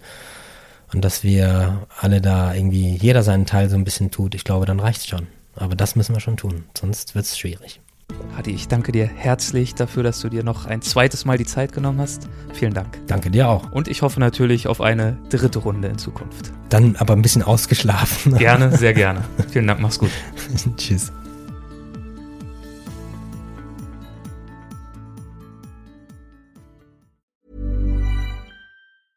Ever catch yourself eating the same flavorless dinner three days in a row? Dreaming of something better? Well, HelloFresh is your guilt-free dream come true, baby. It's me, Kiki Palmer. Let's wake up those taste buds with hot, juicy pecan-crusted chicken or garlic butter shrimp scampi. Mm. Hello Fresh. Stop dreaming of all the delicious possibilities and dig in at HelloFresh.com. Let's get this dinner party started. Hey, it's Paige DeSorbo from Giggly Squad. High quality fashion without the price tag. Say hello to Quince. I'm snagging high-end essentials like cozy cashmere sweaters, sleek leather jackets, fine jewelry, and so much more. With Quince being 50 to 80% less than similar brands.